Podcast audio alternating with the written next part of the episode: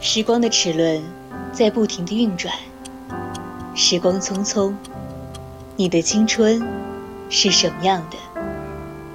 是耳机里循环播放的一首歌，还是和二三好友一起去咖啡馆，听着唱片机里时光的旧音乐？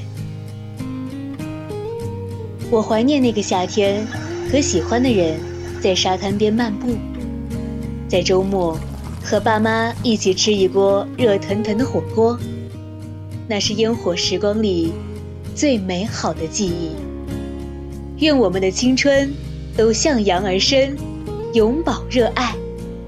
每晚二十二点到二十三点三十分，青春印记，你的独家回忆。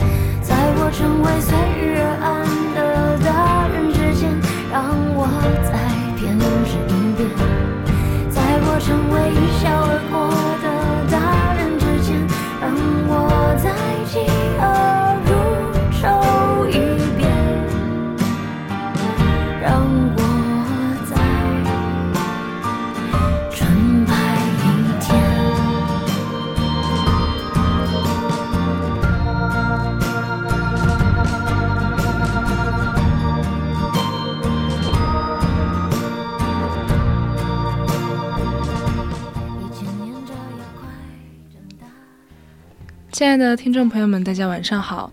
您正在收听的是晚间节目《青春印记》，我是今晚的主播清月。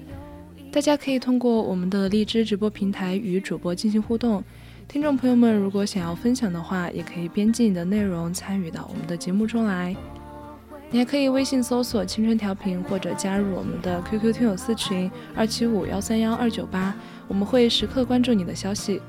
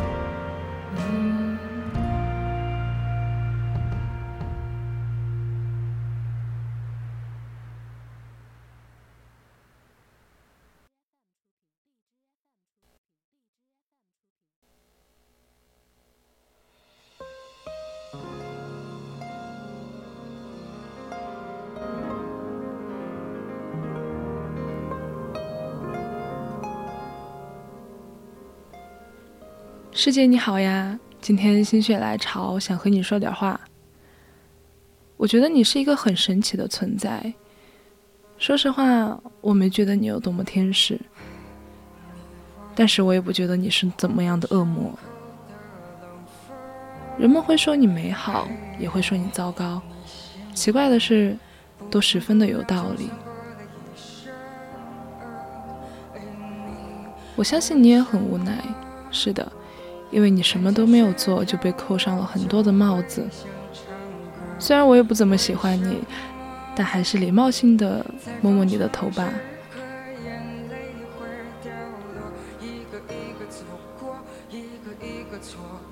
你知道吗？我一直觉得自己还很小。当我意识到这种想法的时候，其实恰好说明已经长大了。因为真正的小孩子永远都想要变成大人的姿态，而大人才会拼了命的想回去。比如说儿童节，小孩子过不过儿童节其实无所谓，因为只要他想。每一天都可以是儿童节，但是大人们就不一样了。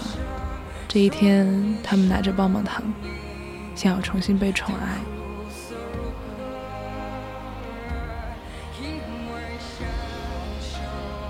还有啊，我觉得你和时间简直合起伙来欺负人。二十到三十岁，短短的十年，对于大多数人来说，是人生中变数最大的时间段。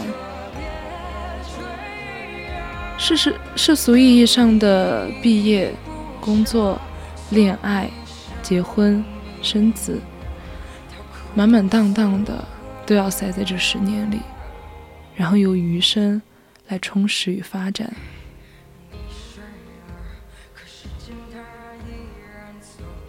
从某种意义上来说，对人类采取这样的时间规划，是不是有点太赶了？每个人总是要走向终点的，至于到底是个什么样的走法，那就全凭自身定夺了。很可惜，“身不由己”这个词倒是非常的生动形象。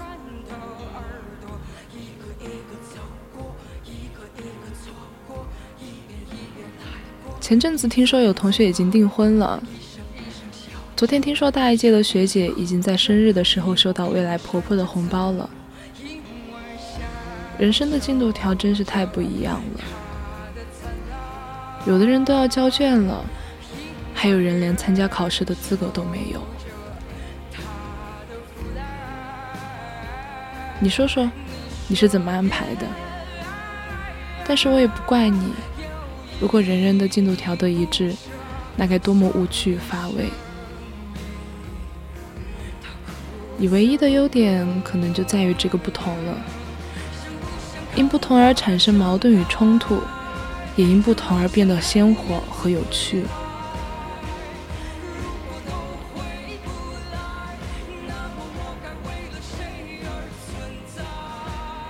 其实我觉得你更多时候是个冷眼看世人的旁观者，你不会落井下石，也别指望你会雪中送送炭。人与人之间产生的羁绊看似天意，实则又可追究。很多果早就有了，因注定了，只是未察觉而已。按理说，你冷眼看就冷眼看好了，但是你还偏偏闲不住，不断的给我们制造惊喜与麻烦。但是好在人类还有点东西。他的思念和情感，这么复杂的脑细胞，可不得进化个九千万年才行。生老病死，喜怒哀乐，你制造的东西在不断的变化，甚至超出了你的控制范围。我们尊敬你，同时我们也要挑战你。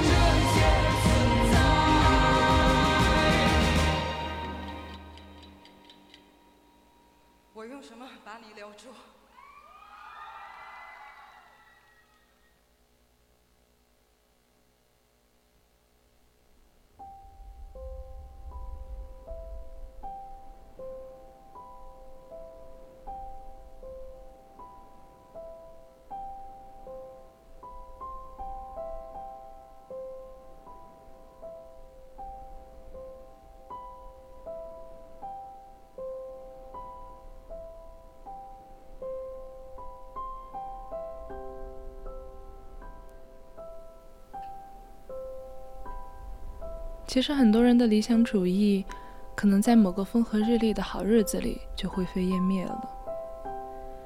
你会发现，这个时代笑贫不笑娼，人们不喜欢谈理想。我打这两个字的时候，感觉它有点炽热，有点不好意思去讨论它。我们过早的接受了生活的本来面目，在心里无数次的降低了对它的期待值，因为我们深信，没有期待，就不会有失望。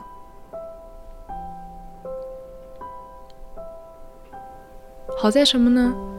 你怀里还有几个小傻子，他们满怀着信念，稳步前进。你的秩序是现实主义者维护的，而理想主义者就是来打破和塑造。另一个你，还是赋予他们的使命，敬请期待。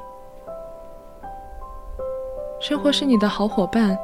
提起生活的时候，对于大多数人来说，它面目可憎。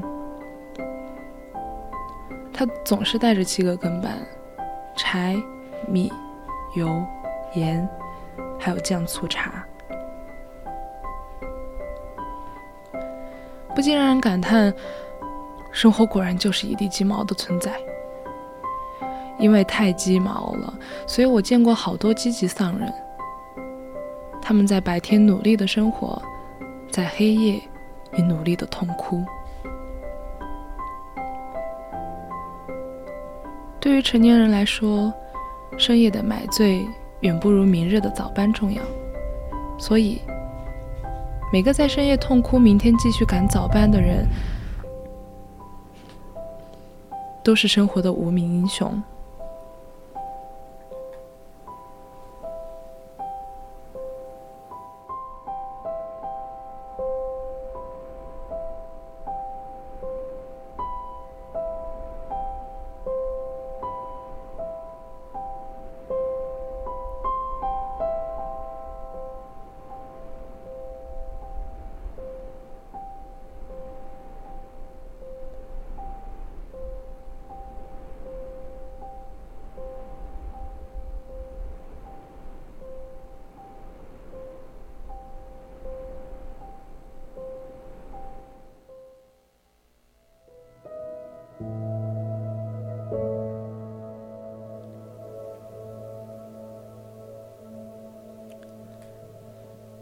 大多数人都会选择浑浑噩噩的过一辈子。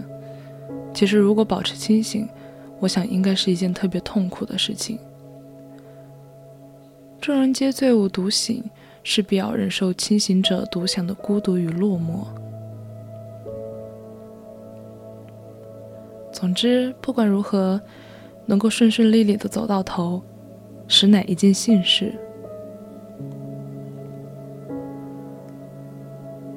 你要知道，因为你和你小伙伴们的胡闹，在这个时代，做个普通人都要耗尽全身的精力和力气。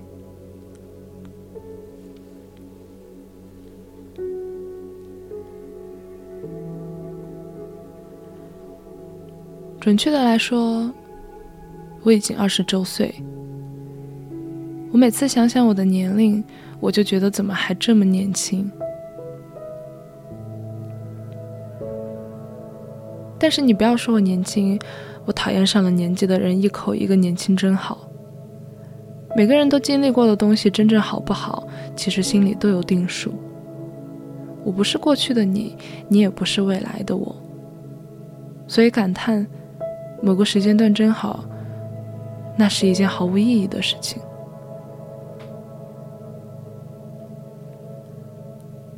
它只会让你对当前产生越来越多的不满。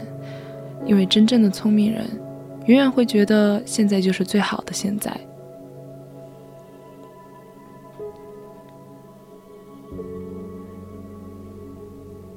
一下子就和你说了那么多话了，其实我真正想说的就是三个字：不确定。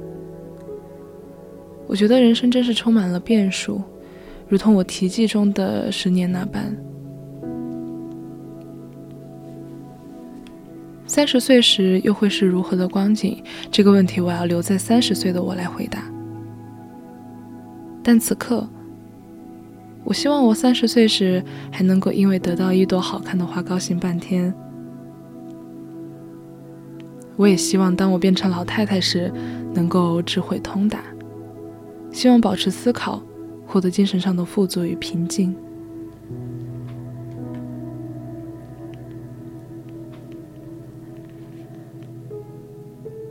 突然想起了一位老人的遗言，他说：“这个世界尔虞我诈，利欲熏心，但好在谁人都是匆匆走过。”无一幸免，想来十分有理。想必我老了也会是个可爱的老太太。你陪着我老了十岁，宇宙也陪着我老了十岁。如此一想，还不算太坏。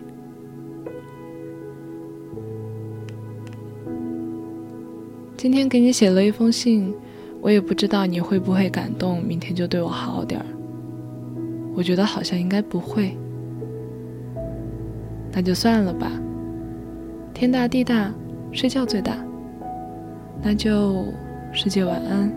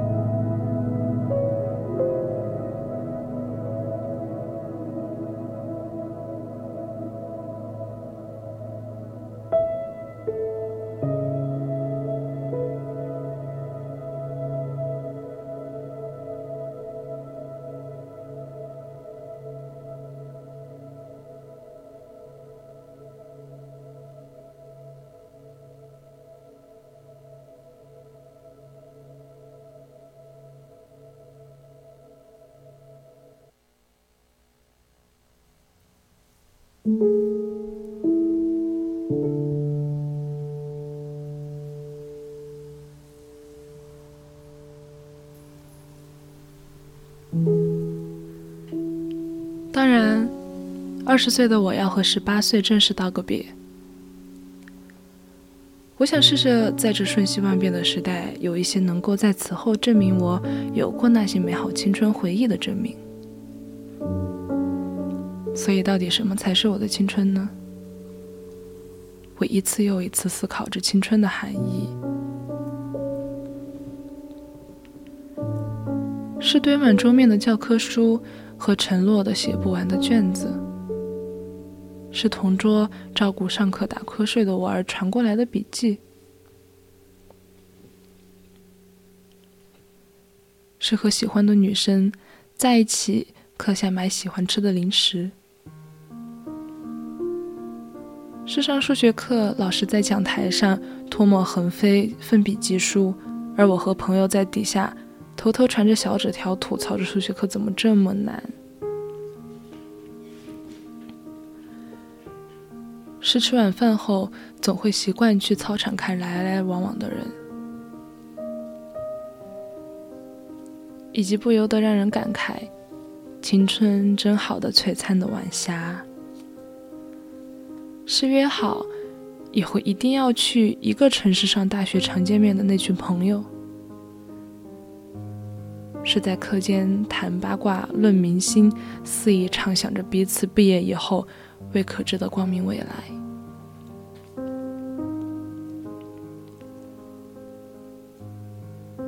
这就是我的青春，我这黄金般却一文不值的青春。我这辛苦却又被神明夸赞的耀眼的青春。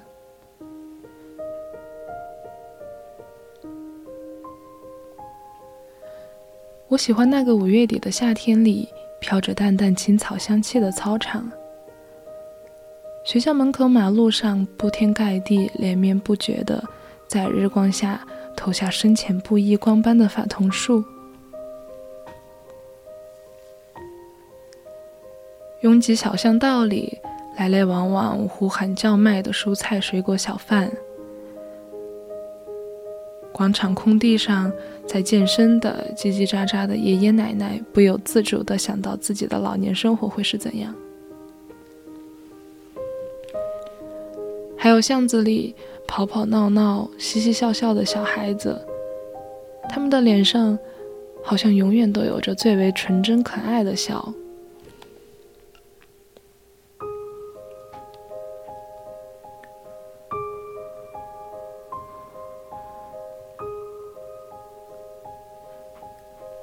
还想到，总是去和朋友一起光顾的小店，几年了，也就那几家，熟悉的味道依旧没有变。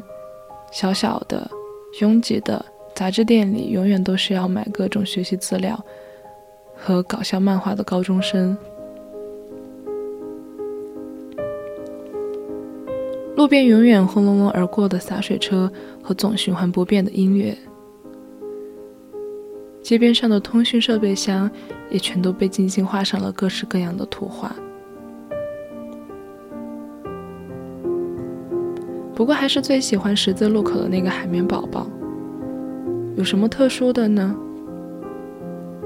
可在这将各奔东西离别之际，原本略显平淡、未曾在意过的那些生活里的细节，好像也都变得明亮珍贵了起来。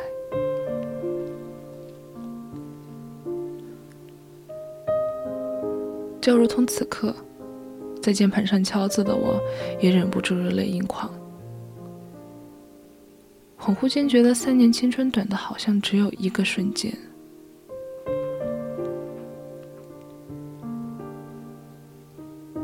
不变的是，时间它不停的往前走，而我们滚烫的青春里，最为热烈沸腾的一章，却又消失在这个平凡。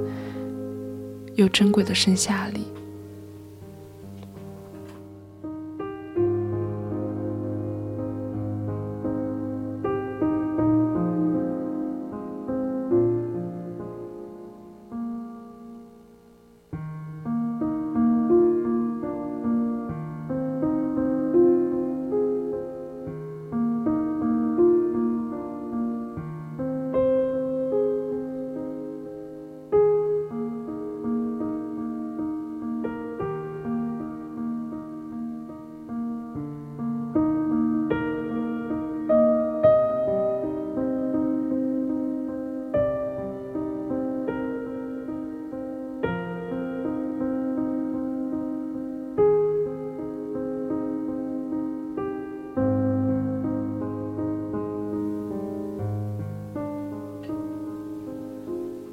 我的一生中，无疑有很多个夏天，但大抵再不会有如今夏般最为灿烂耀眼，那样心生难忘。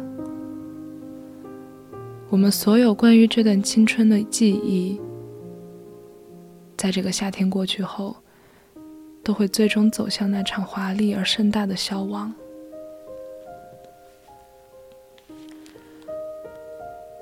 人在经历十八岁的撕裂成长，只不过这次青春的主角是我而已。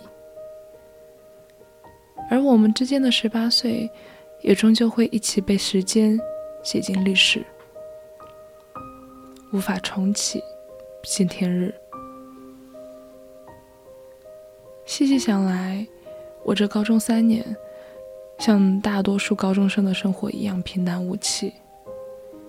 并没有像电影电视剧的那样惊天动地的刻骨铭心的记忆。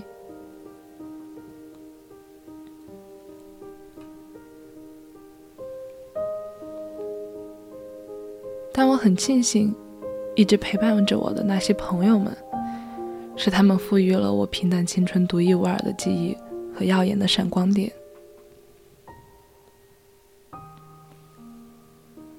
如同所有走过十八岁青春的人一样，我想把这些现在看起来如此温柔美好的细节永远藏在心底。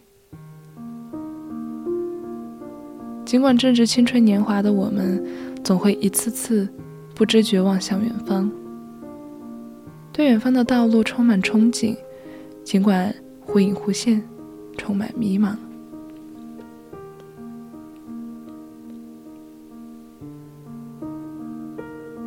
有时候身边就像被浓雾紧紧包围，那种迷茫和无助，只有自己能懂。尽管有些孤独，尽管带着迷茫和无奈，但我依然勇敢的面对，因为这就是我的青春，它不是我的，它不是别人的。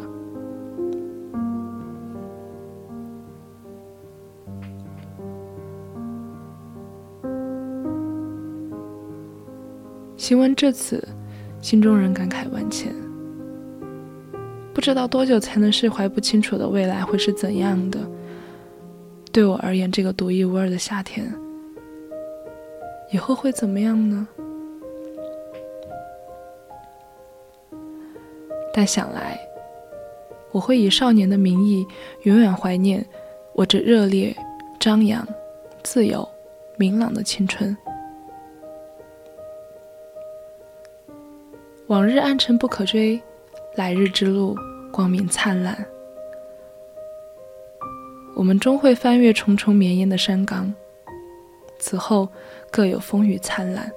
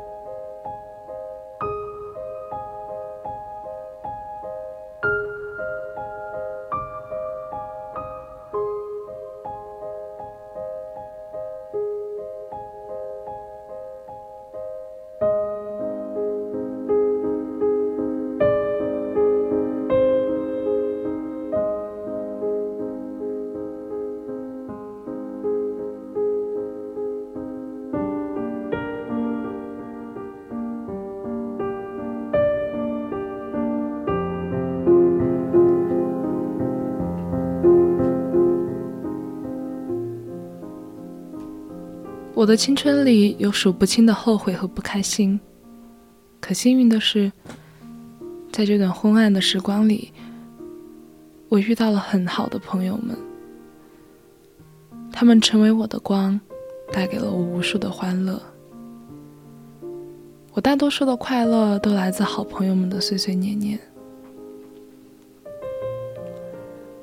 说出口的话有人回，琐碎的事。也能被回应。他们拉拉扯扯、打打闹闹，把我从悲伤孤独里拉扯出来，再若无其事地拥着我往前走。我一直很庆幸认识身边的这些好友，不管他们是只陪我走了曾经的一段路，还是会继续陪我很久，我始终觉得很幸运，能相识一场。在我看来，他们就是我的每个人生阶段收获的宝藏。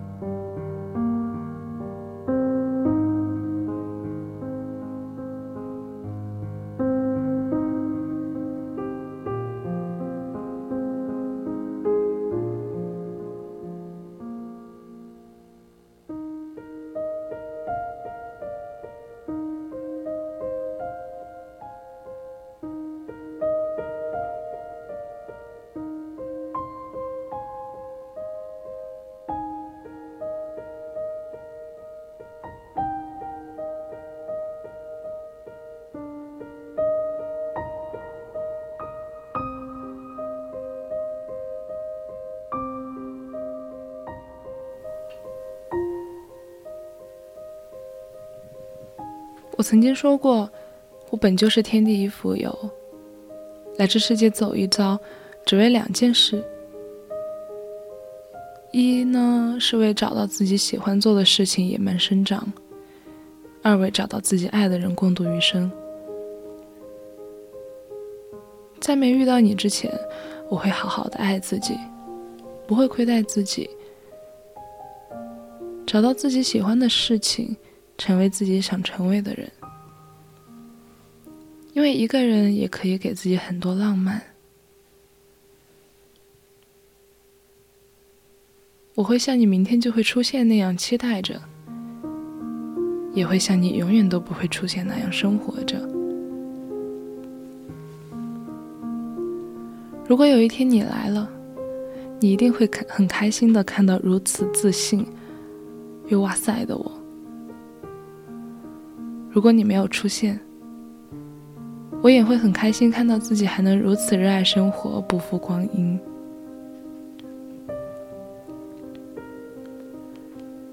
我的心里会一直为你预留一个位置，但永不设限。我不再期待你高大、帅气、成熟、稳重、有能力，因为我知道喜欢没有标准。因为标准这个东西，向来是针对不喜欢的人，而真正的喜欢，是你和我设定的条条框框，八竿子打不着，我也会心动。比如我喜欢一八零的，你却恰好只有一七五；我喜欢阳刚阳光开朗的，你又恰好安静内敛；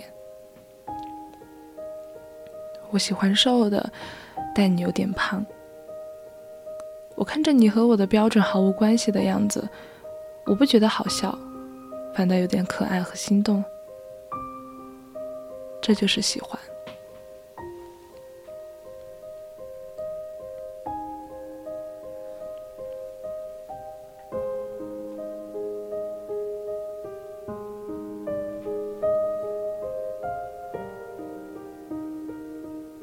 我想要的爱情，绝不是牵手在一起后。没事，天天亲亲抱抱举高高，摆各种情侣 pose 拍照发朋友圈，然后整天腻在一起，两个人什么事情都不做，便互相耽误了。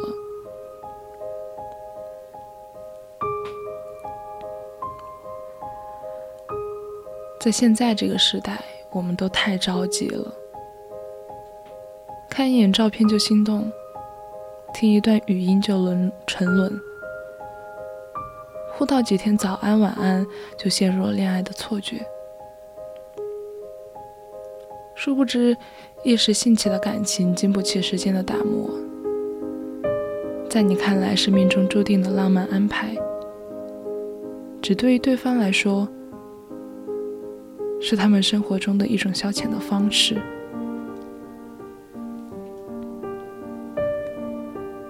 喜欢是需要经历漫长时间的沉淀去滋养的，就像你爱吃桃，从一颗种子一直到它开花结果，一起经历日日夜夜、岁岁年年、风风雨雨、阴阴晴晴。它不是空穴来风，也不是无中生有。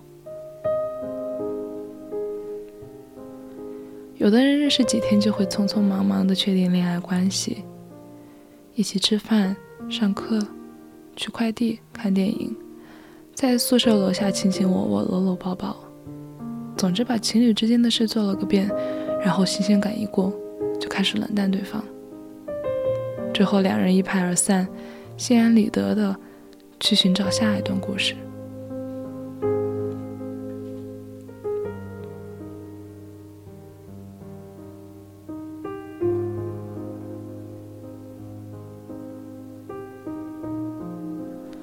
如果爱如此肤浅廉价，那我宁愿孤身一人。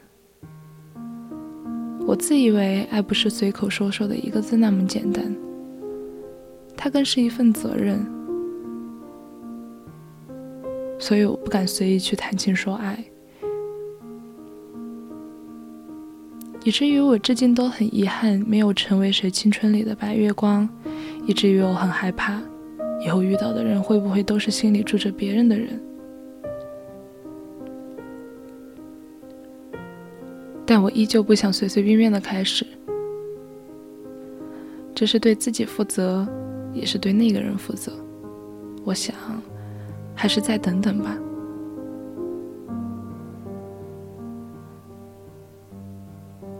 慢慢去遇见那个人，去谈一场我真的特别特别向往的那种平凡而又踏实的恋爱，就是烟火气很强的那种。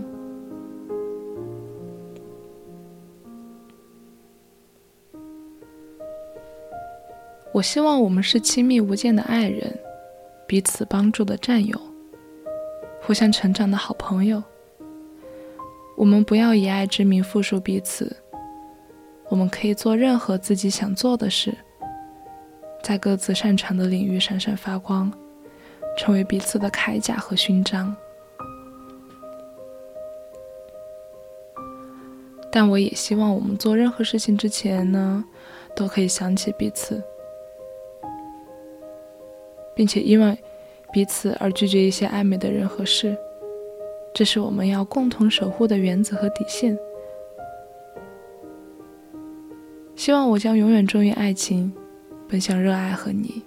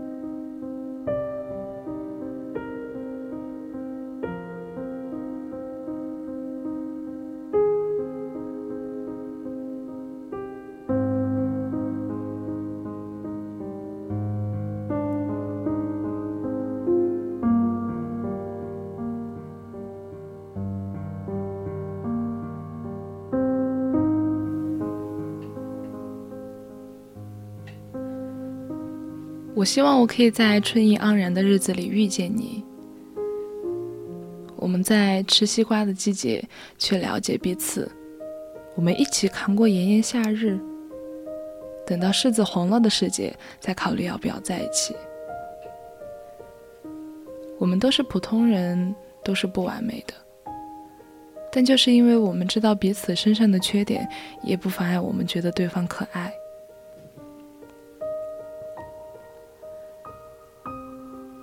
很想要和你度过一个温暖的冬天，我们牵着手去踩嘎吱嘎吱响的大雪，昏黄路灯下的暖光将我们两个的幼稚鬼的身影拉得老长，在路边买一份热烘烘的烤红烤红薯，回家后喝一壶暖胃的茶，拿本书盖上我的大毛毯，毛笔。在一旁打盹，这是我能想到的最好、最浪漫的生活了。所以，我未来的那个你，我允许你慢点出现在我的面前。等我们都变得优秀，然后互相坚定的选择彼此吧。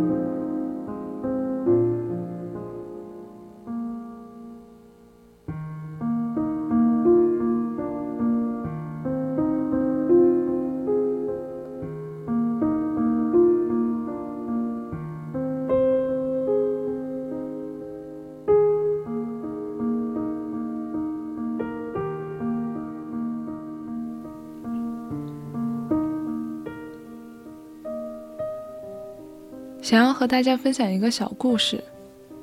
那晚在刷微博的时候，发现首页上有朋友转发了一条微博。写作的博主询问网友，他说：“七人间是否真的存在某些不可言说的心灵感应？”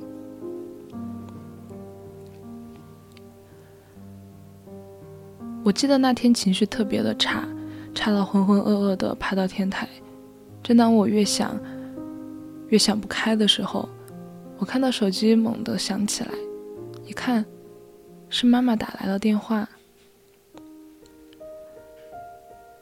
她告诉我自己睡着突然惊醒，然后没来由的开始心慌，不知为何就特别想给我打电话。他还说，我妈向来睡眠质量很好，从前从未出现过这样的情况。我听了之后逐渐恢复清醒，于是好好的安抚他，告诉他没事儿。不过在挂了电话之后，眼泪就各种止不住的流下来。于是我在凌晨三点的天台上哭了一整晚。从此以后，我就暗暗的告诉自己，无论以后遇到什么事情，都不可以再像那晚那样。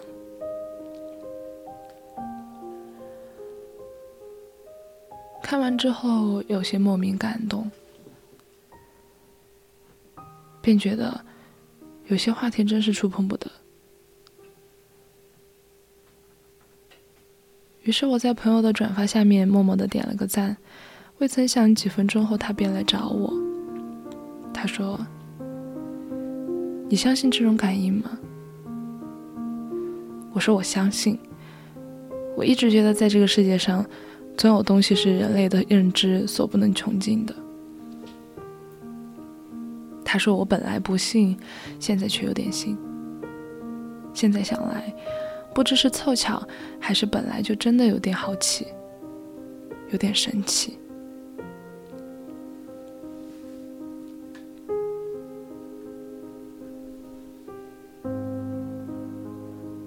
听完朋友这句话，我反倒开始好奇起来。我说：“我之前不是和你提过，两个月前收养了一只猫来着，就是小区门口捡的那只。”于是脑海里似乎略有点印象。朋友说，那晚他加班后回到家，看到一只小奶猫蜷缩着身体，无力地趴在小区伸缩门的左侧的时候。原本他想径直走过，置之不理的，终究还是有些于心不忍。他告诉门卫，无奈门卫不想管，因此他便只好找了个纸箱子将猫咪放回去，而后带回家。第二天，朋友带他到宠物医院去检查各种具体的情况。医生说，小猫除了瘦弱点，其他一切都很正常。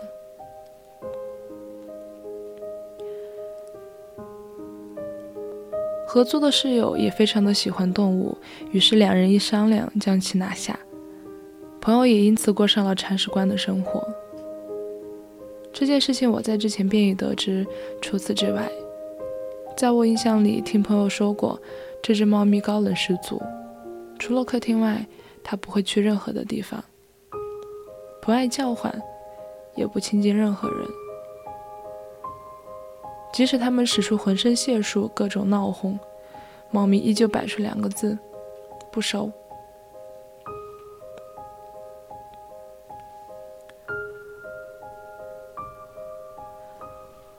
不过既然养了，那便只能如此。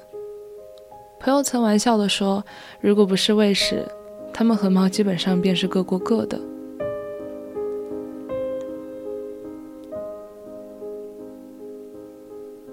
日子久了，他们也便只能接受这自家猫主子不爱粘人的事实。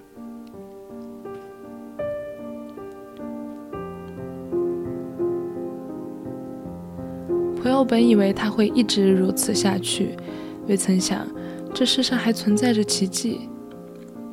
那晚朋友加班的有些晚，回来后简单洗漱了便躺下，只是闭着眼睛，怎么都睡不着。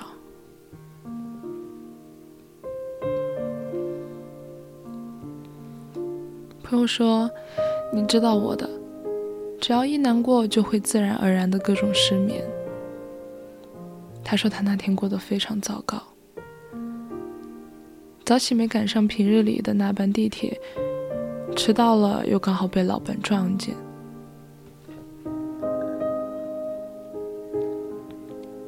和异地男友因为一件小事吵了架，下班回家的途中又淋了雨。种琐碎的事情单看不要紧，如若在心情不好的时候连连遭遇，那便是一根根最后压死骆驼的稻草。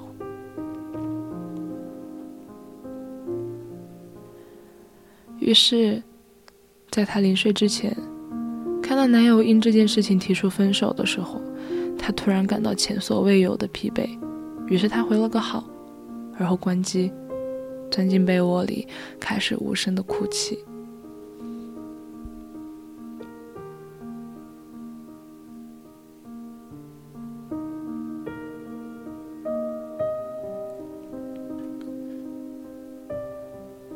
说过，小时候父母吵架时，他总会被吓得哇哇大哭。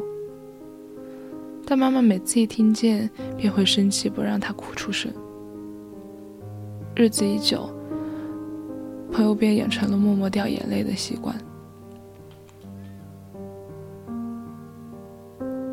那天晚上，他正沉浸在悲伤中时，突然感到被子上有东西在动，于是恐惧瞬间代替了眼泪。等到掀开一看，才发现是猫。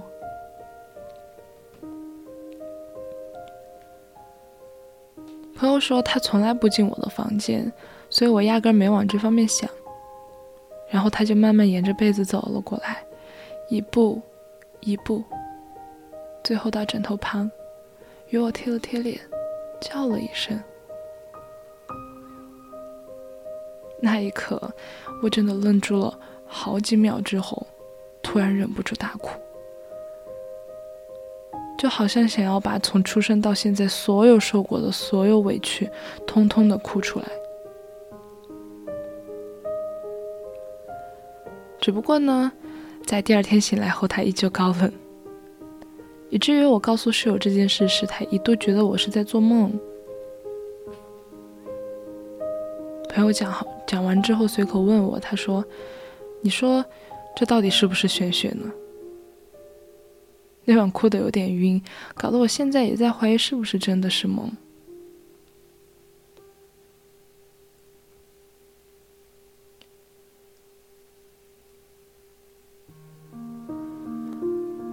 朋友说：“你知道吗？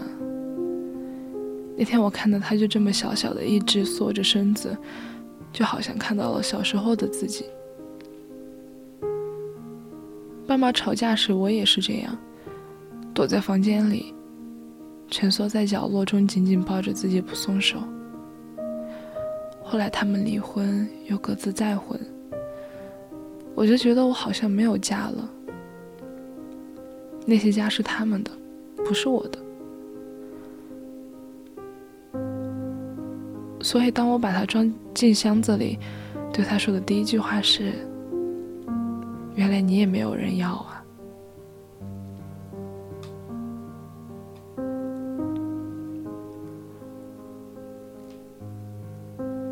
朋友很少与别人说起这些事情，包括我，也是第一次听说。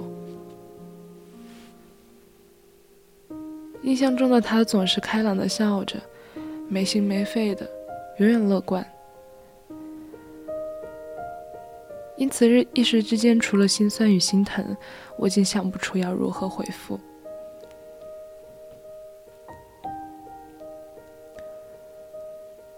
被爱好似有靠山，就像被雨打、被风吹的浮萍，突然间得到了庇护似的，可以稍稍放下心来，闭上眼睛，闭上那早已疲惫不堪的双眼，缓缓的、缓缓的沉入梦乡。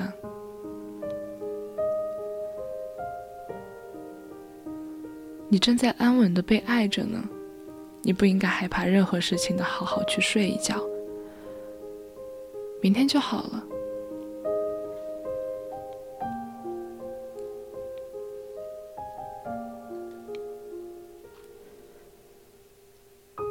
这份爱，是父母之爱，是朋友之爱，是恋人之爱，是动物与人类的爱，是山川河流，是亘古星辰。它们来源不一，终究殊途同归。他们会让你发自内心的感叹：被爱的感觉真好啊！至少在无数次悲伤到不能自已的时候，他们会明明白白的告诉你，不许做傻事，还有我陪你。所以你知道吗？宇宙间的所有向来没有例外。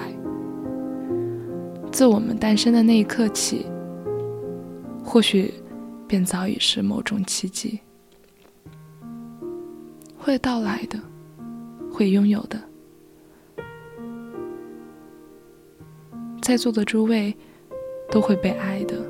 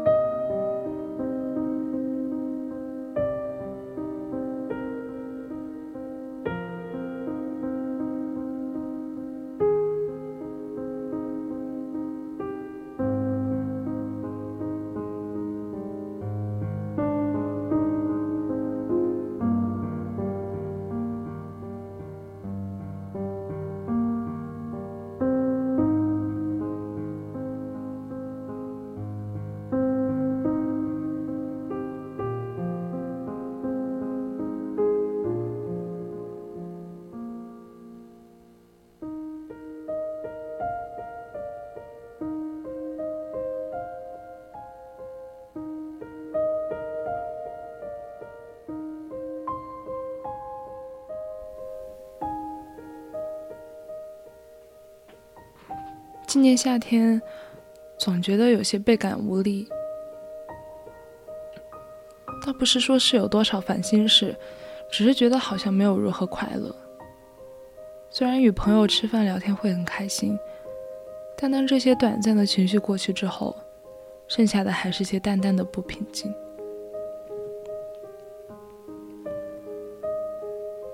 或许对于成年人来说，希冀一种长久的快乐，本便是种奢侈。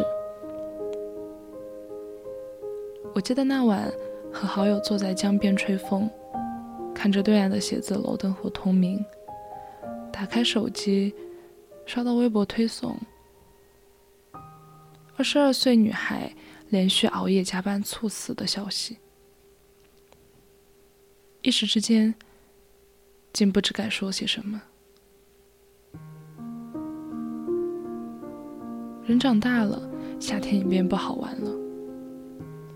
对于打工人而言，七月八月也便是平平无奇的工作日罢了。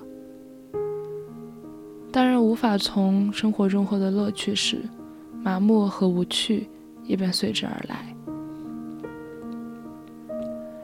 好在这种起起伏伏的情绪状态，并不会真正如何影响生活。我相信大家也是如此。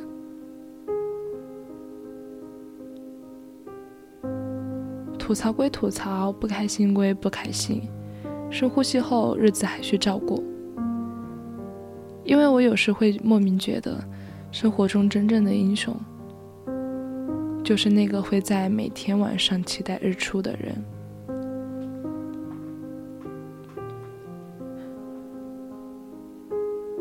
至少对我而言，这可能需要很大很大的勇气与热情。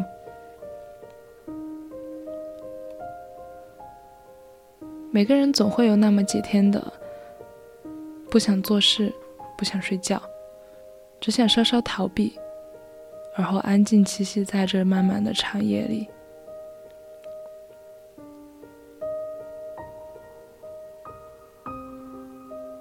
我向来是个胆小怕黑的人，唯独夜晚散步是个例外。究竟为何？其实我自己也说不上来。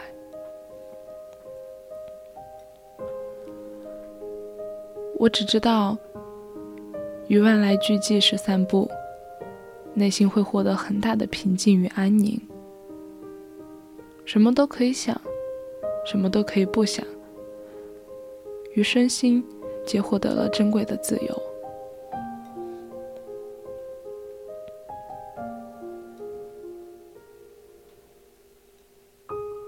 那天晚上，我一个人走着，耳边人语不在。虫鸣蛙声连成一片，恍惚间像是回到了儿时的夏日。天上繁星灿灿，远处的云层间时不时有着闪电在隐约闪烁。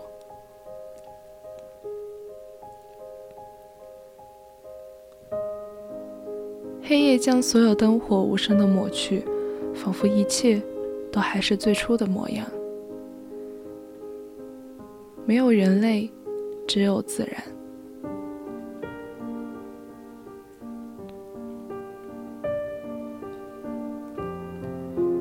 于是，或许是在那时那刻，心中盘旋了几日的不平静，便在这阵阵晚风中消散殆尽。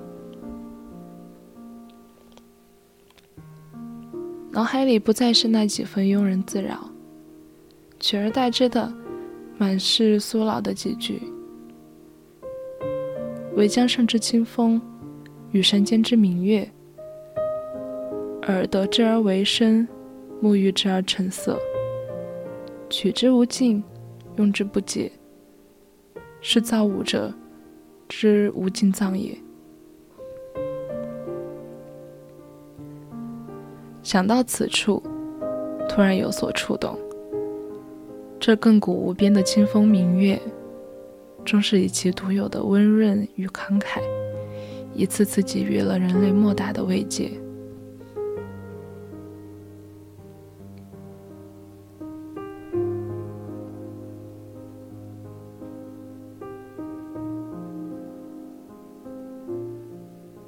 长大却忽视一件辛苦的事情，在这过程中，物是人非是常态。所以偶尔看到些永恒的时候，总觉得心里会好受好多。想到这里，便突然又觉得，好像没有什么是特别可怕的。让过去的过去，让到来的到来。或许，他们在很大的程度上，并没有我们想象的那么糟糕。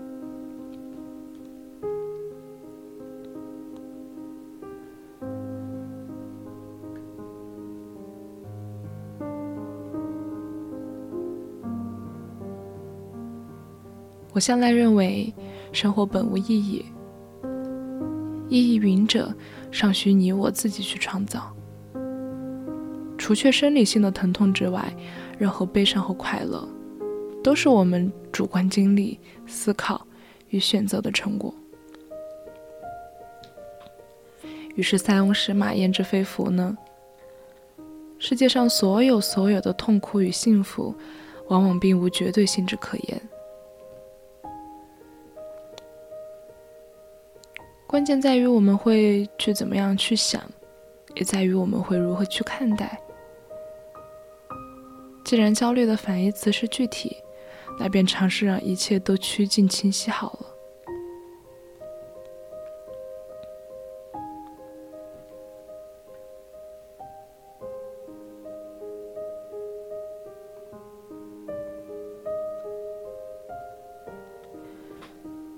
如果想累了，走不动了，那便暂时停下来休息休息，去逃离白日，去融进黑夜，去吹吹晚风，去看看晚霞。如果有空的话，再去探望探望星星和月亮。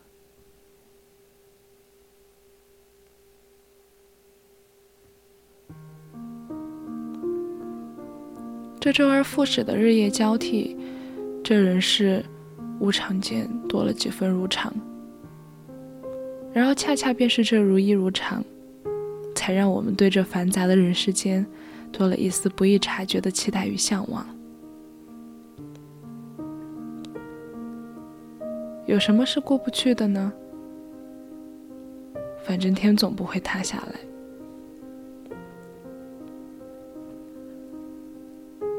走走歇歇，实为常态。生活在自己的时间区域里，平静与喜悦便会随之而来。亲爱的，永远不必过于焦虑。你看那万物更替，生生不息。所以啊，太阳下山有月光，月亮西沉有朝阳。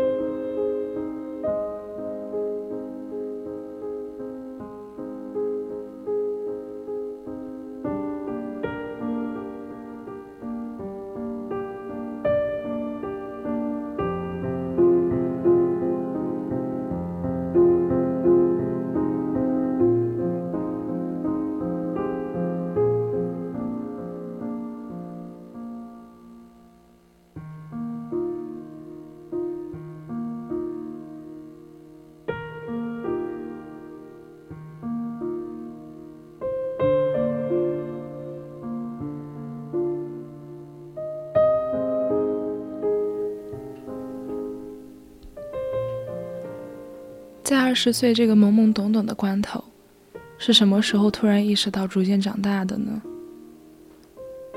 大概是妈妈会和和你商量事情的时候，大概是发现爸爸不是超人的时候，大概是和他们意见产生分歧的时候，又或许，大概是看到讨厌的白头发不听话的从他们头上冒出来的时候。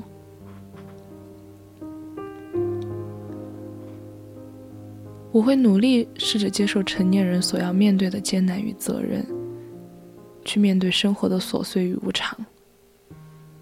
但我也许无法释怀父母会先于我们老去的事实。时间真是仁慈又残忍，它一步一步的走得不慌不忙，掷地有声，却又让人无可奈何。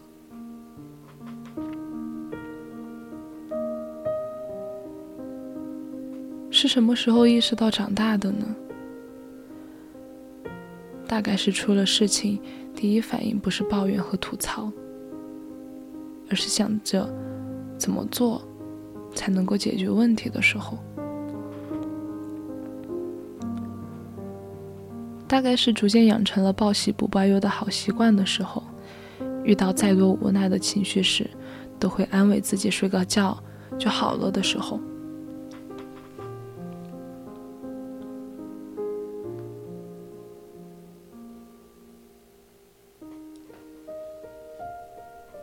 一点一点的，终于到了小时候梦寐以求的年纪。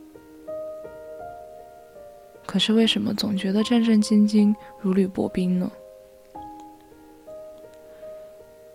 也许是因为生活不再变得柔软，白云贩卖的棉花糖也沾染了苦苦的味道。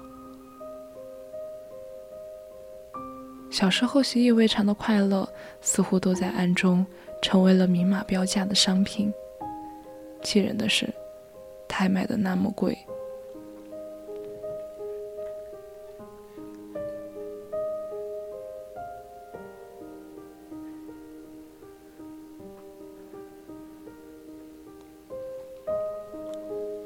我们开始学会去计较做一件事情所能带来的报酬与效果。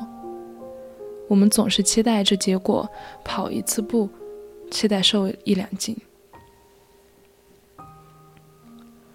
看一本书，期待领悟里面的道理；旅一次游，期待净化心灵。如果付出的东西没有回报，就会变得逐渐焦虑，开始质疑自己的能力与努力，自怨自艾的感觉真是太讨人厌了。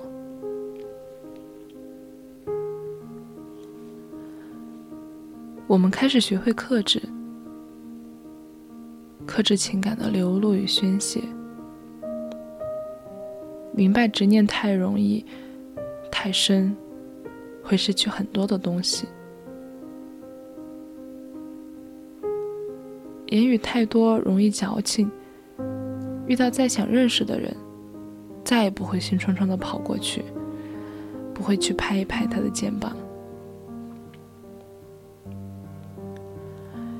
也不会再分享那棵长得好奇怪的树。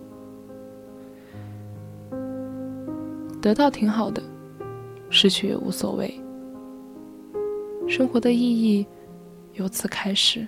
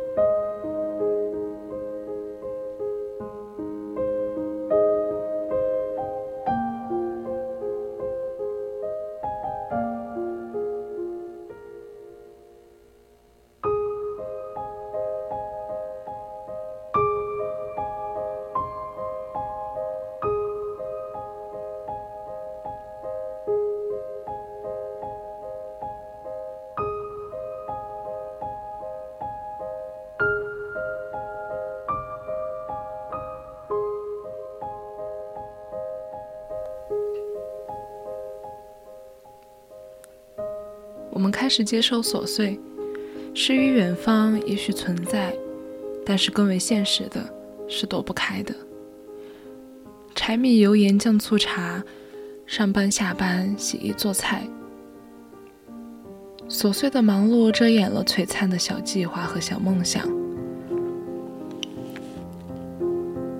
我们把它们偷偷藏起来，再一个报不告诉任何人，心里却明白，也许没有机会再打开。坐在地铁里，看到风和人海，但是没有人愿意停下来去等待爱的号码牌。我们开始不断失去人生，这一路上，总会与他人不断的相遇。无论是否甘心，又总会与他们不断的告别。相遇与告别本身都是美好的事情，只要真正明白了，个人有个人奔跑的方向，但是道理总归是道理。看到空间列表里那些备注变成网名的陌生人，终究还是意难平。我们学会接受孤独与痛苦，人生的本质是痛苦，成长的真相是孤独。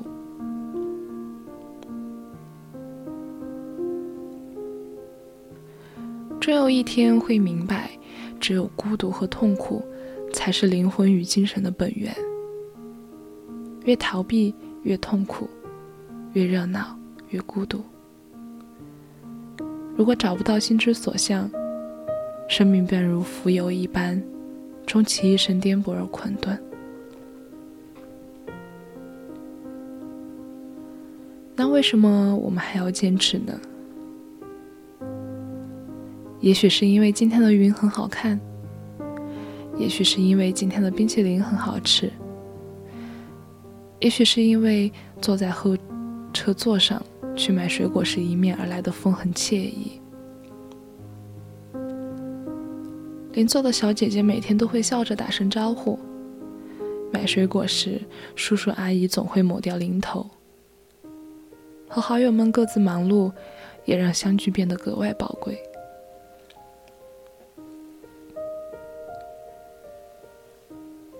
你看，生活那么美好，我们是不是为了它再继续好好的活一阵子呢？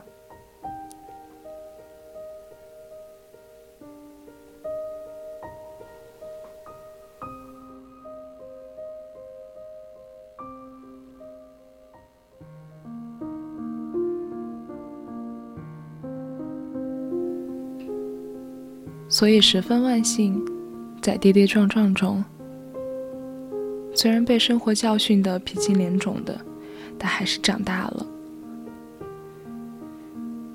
因为明白生活的不容易，所以才想要给予未曾谋面的陌生人最大程度的温暖与善意。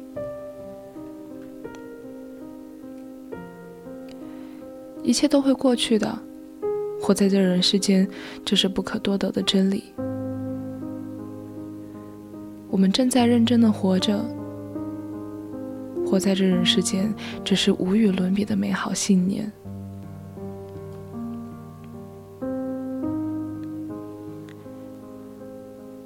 或许我们该摸摸自己的头，给自己一个大大的拥抱，为自己狂妄的不甘心而拥抱，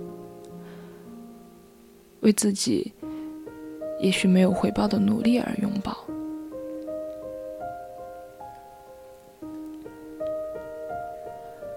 所以啊，时间啊，我不想长大了。就这一秒，就让我们休息一下。在一秒之后呢，我们好好的吃饭，好好的睡觉。我们要不断的告诉自己，不急不急，来日方长。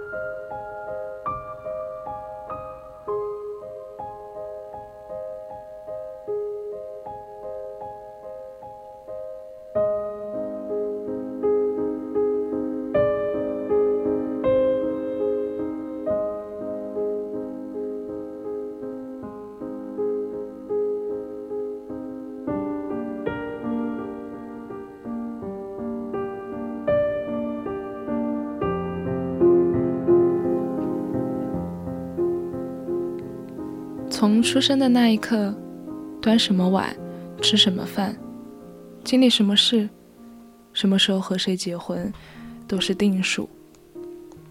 所以别太为难自己，顺其自然。人生的剧本你早在天堂就看了，你之所以选择这个剧本，是因为这一生中有你认为值得的地方。